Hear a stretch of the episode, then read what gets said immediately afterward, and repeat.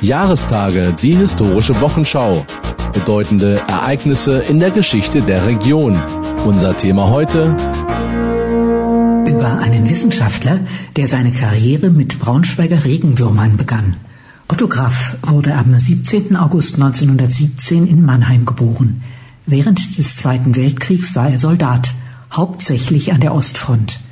Nach der dritten Verwundung erhielt Graff von Oktober 1942 bis zum Frühjahr 1943 einen Studienurlaub. So konnte er ein Semester Biologie an der Universität München studieren.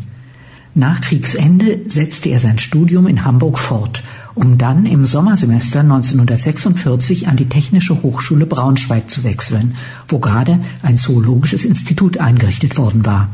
Schwerpunkt seiner Studien war hier neben den biologischen Fächern insbesondere die Chemie.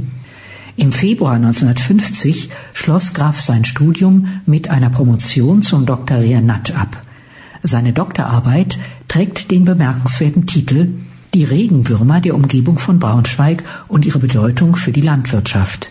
Da soll noch einer behaupten, die Wissenschaft sei abgehoben.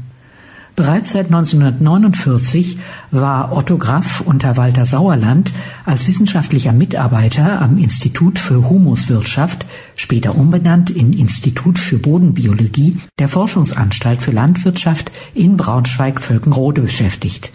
Später hatte er die erste Planstelle für Bodenzoologie des Ackerbaus und der Kompostwirtschaft in einem landwirtschaftlichen Forschungsinstitut inne. 1964 habilitierte Graff im Fachbereich Agrarwissenschaften der Justus-Liebig-Universität und blieb seiner Vorliebe für die kleinen Bewohner des Ackers treu. Seine Habilitationsschrift widmet sich Untersuchungen über die Bodenfauna in Ackerböden. Danach war er bis zu seiner Pensionierung in Gießen auch erfolgreich als Hochschullehrer tätig. Nach seiner Pensionierung lebte Otto Graff mit seiner Familie wieder in Braunschweig. 2014 starb er hier in einem Krankenhaus.